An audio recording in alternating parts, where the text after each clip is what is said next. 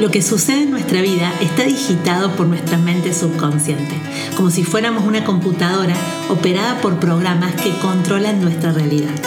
Te quiero invitar a hackear tu mente, poniendo luz para manifestar por fin eso que tanto deseas. Bienvenidos a Iluminadamente, el podcast de Sol Millán. Buenas, buenas. Estamos en un nuevo episodio de Iluminadamente. Hoy vamos a estar tratando un tema que me han pedido muchos que hable, que es después que sane mis heridas, que aún las sigo sanando, eso es como que es un proceso de toda la vida, pero después que hice esa sanación profunda inicial de mis heridas, ¿cómo hice para manifestar la vida que tanto quería? Y esto es importante porque yo estoy de acuerdo en la ley de la atracción, la he estudiado mucho, he visto que funciona. Sin embargo, insisto, Recuerden, si la información no está en la mente subconsciente, difícilmente se manifiesta en nuestra vida. Entonces, aunque a nivel consciente estemos súper positivos, si no logramos superar el tiempo para que llegue a la mente subconsciente o si no usamos algún tipo de técnicas de psicología energética para llegar a la mente subconsciente, que son esas técnicas que yo hago en las sesiones y que hago en mi propia vida, difícilmente lleguemos a la mente subconsciente. Pero hay una manera en la que sí pueden llegar, que se los dije en el, episodio 2, que es mediante la repetición. Y la repetición, según la neurociencia, tiene que ser entre 30, 66 días e incluso 240 días. Entonces, para que la ley de la atracción funcione, es importante tener presente que la información tiene que estar en la mente subconsciente. Por lo tanto, en la medida que yo hice todo un proceso de sanación de mis heridas, con ese anhelo tan profundo de querer traspasar ese vidrio y llegar a, una vida de abundancia, lo que hice fue bajar a tierra. Bajar a tierra lo que yo quería de mi vida, porque si yo no sabía lo que quería, iba a ir para cualquier lado. Una persona que no sabe dónde va, llega a cualquier lado y está bien.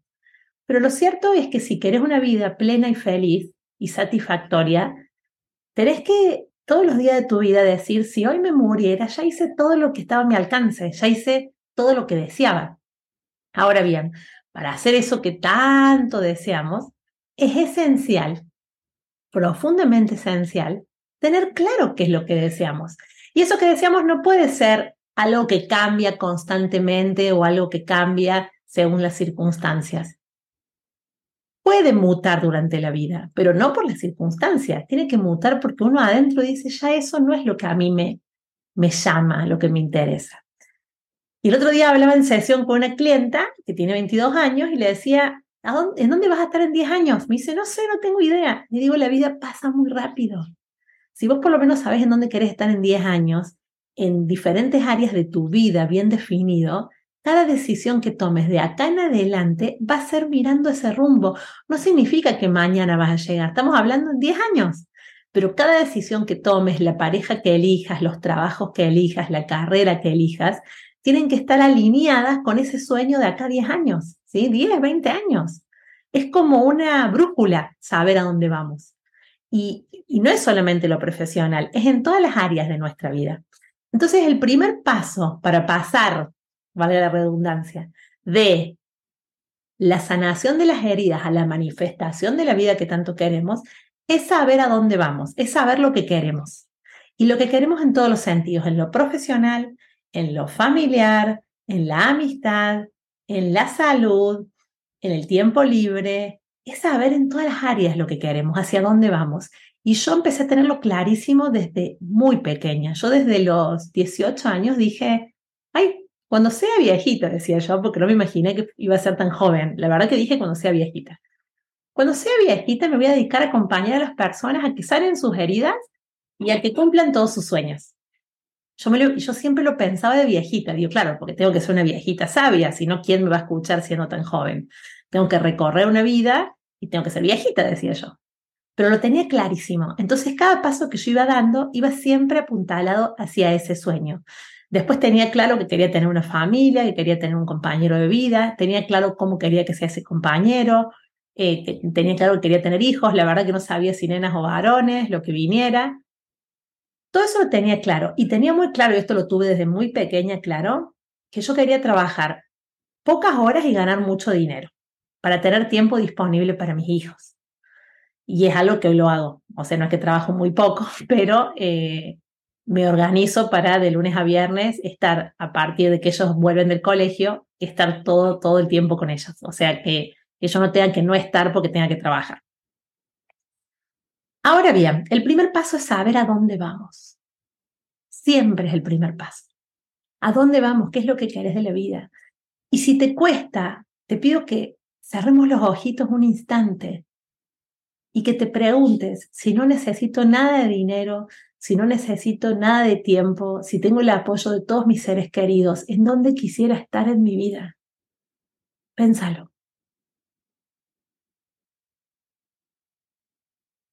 ¿Ya está? ¿Te estás imaginando? No hace falta que sea nada extraordinario, ¿eh? Puede ser cualquier cosa, pero tiene que ser algo que realmente te mueva el alma, algo que te guste, algo que te llene. Pero por favor, es más, compartí este podcast con las personas que conozcas, con todos los adolescentes, con personas que vos creas que le pueda hacer bien. Porque saber a dónde vamos y cuanto antes lo sepamos, yo les aseguro que nos da mayor satisfacción en la vida. Si no, después estamos casados con alguien que no entendemos por qué nos casamos. Estamos trabajando de algo que no habíamos elegido. Estamos eh, teniendo amistades con las que no nos sentimos llenos. Y de esa manera estamos viviendo una vida que no pareciera ser nuestra. Parece ser una vida que nos impusieron de arriba. Entonces, el saber a dónde o el saber qué es lo que quiero es esencial. Segundo paso para manifestar la vida que tanto queremos. Preguntarnos para qué lo quiero. ¿Cuál es el valor que está por detrás de esto? ¿Para qué yo quería acompañar a las personas a que alcancen sus sueños y sanen sus heridas? Y yo lo quería hacer porque yo decía, si alguien me hubiese acompañado a mí en un en un solo proceso no me hubiese costado tanto el camino, ¿no? O sea, no hubiese ido tantos lugares a buscar. Yo como que decía, ahora puedo resumir el camino y puedo acompañar a otros. Y, creo que cuanto más personas estemos eh, sanas eh, emocionalmente o hayamos sanado nuestras heridas y podamos manifestar la vida que tanto queremos, más posibilidades hay de que el mundo sea mejor. Eso es lo que yo pensaba.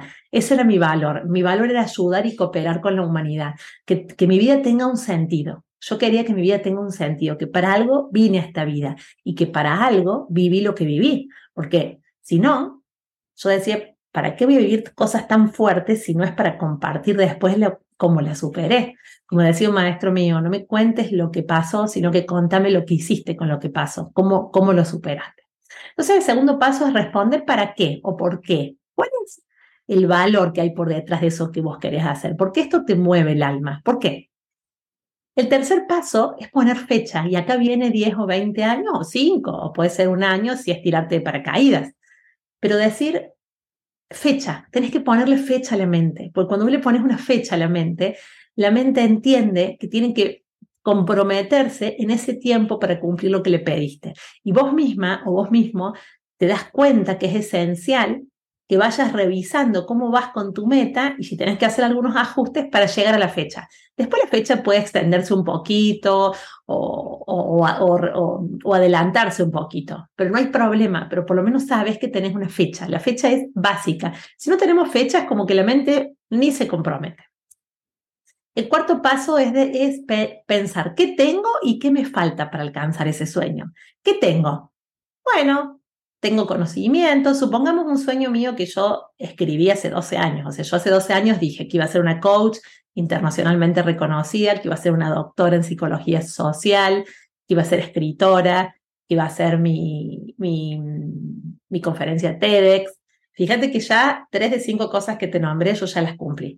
Ahora estoy escribiendo el libro, porque voy haciendo cosas por parte, porque las fechas las puse en diferentes momentos, porque si hago todo junto, dejo de lado un valor que es la familia. Yo tengo que hacer las cosas por parte. Entonces, supongamos el libro, que es un sueño. ¿Qué tengo? Bueno, tengo historia para contar, tengo deseos de escribir, sé escribir. ¿Qué me falta? No sé escribir un libro. No sabría cómo ordenarlo. No gozo de muy buena ortografía. Entonces alguien me va a tener que acompañar y me va a tener que corregir. Entonces ante esto yo dije, bueno, voy a empezar a buscar un coach de escritura. Y empecé a buscar, me reuní, y hasta que me cerró una que es divina, con la que estoy escribiendo el libro, que es la que me corrige constantemente y me hace preguntas importantes para que yo pueda darle un, una vuelta de rosca al libro. Entonces a mí me faltaba todo esto y el saber qué me faltaba me ayudó a empezar a buscar eso que faltaba y a poder valorar lo que ya tenía. Entonces, el cuarto paso es que tengo y que me falta. El quinto paso es identificar esas personas que ya llegaron a tu, a tu meta, o sea, personas que ya están, escritores, amigos míos que ya escribieron. Yo los reconocí, eh, hice una lista de mis amigos los llamé y les dije, che, contame cómo escribiste un libro, o sea, cómo, cómo fue tu proceso de escribir un libro, porque yo quiero escribir, pero no sé por dónde empezar. Entonces ahí me dieron como el paso a paso y me ayudaron un montón. Busca personas que ya hayan alcanzado tu meta, ya sea la meta en el amor. Cuando yo quería una familia, hablé con una tía mía, que era la única en toda la familia que tenía un matrimonio de 50 años, y le pregunté cómo fue que encontró el amor, cómo fue que, que, dura 50 años, qué es lo que ella me recomendaría, cómo hago el momento de elegir a mi compañero de vida. Todo esto. Eh, entonces, eh, es importante ver a las personas que ya llegaron, que vos admires, y que, eh, y que te puedan contar cómo llegar. ¿sí? Este es el quinto paso. El sexto paso es el plan de acción, el paso a paso. ¿Qué necesito para escribir un libro? Tiempo, una idea. Eh, cuando hablo de tiempo son horas, supónganse, tres veces por semana, dos horas por día. Una idea, un coach que me acompañe, un corrector, una editorial y la publicación. Son seis pasos. ¿Cuál es el primero? La idea. ¿Cuál es el segundo? El coach. ¿Cuál es el tercero? El tiempo. ¿Cuál es el cuarto? El, la corrección. ¿Cuál es el quinto? El diseño gráfico. ¿Cuál es el sexto? Buscar una editorial para que me publique. ¿Me explico? El plan de acción es escribir todo lo que es necesario y después ordenarlo desde lo primero hasta lo último. ¿Sí? Y el séptimo paso que quiero que todos escuchen es ponerme en acción inmediatamente. En las próximas 24 horas si vos ya hiciste estos pasitos, vos en las próximas 24 horas tenés que ponerte en acción inmediatamente, tenés que hacer algo rápido. Supongamos que es el tema del libro, sería agarrar el teléfono y llamar al coach, ya, en las próximas 24 horas. Está demostrado que si en las próximas 24 horas yo no hago esa acción, no voy a cumplir el sueño, no voy a llegar a donde yo quiero llegar. Así que recuerda, ¿qué es lo que querés hacer? ¿Para qué lo querés hacer? ¿Cuándo lo querés hacer? ¿Qué tenés y qué te falta? ¿Cuáles son las personas que ya llegaron? Cuál es el plan de acción y cuál va a ser tu acción en las próximas 24 horas. En mi caso, en el momento que lo hice, sería llamar a la coach de los libros eh, para que me acompañe. Esto es lo que yo después hice. Después de sanar mis heridas, empecé a planificar mi vida. Ustedes me van a preguntar, ¿Sol, y se cumplió el 100%? No, se debe haber cumplido un 70%, pero es un montón porque por lo menos estoy parada en donde me imaginé hace 15 años atrás.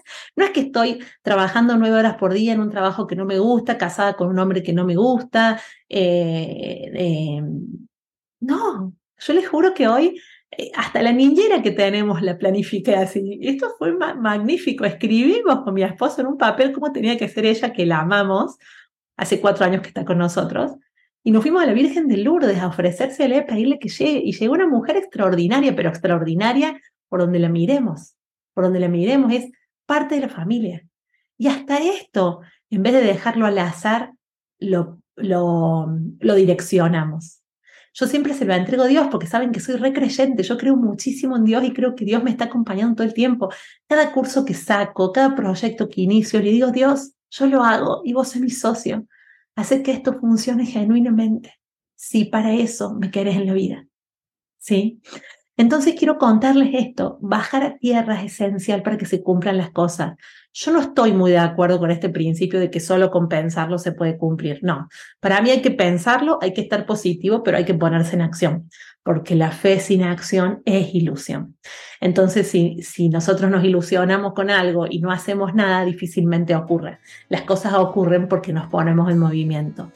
Eh, ponete en movimiento que el camino va a aparecer como les digo, no va a ser 100% como el planificamos, pero sí un 70% que es muchísimo para poder vivir una vida más satisfactoria.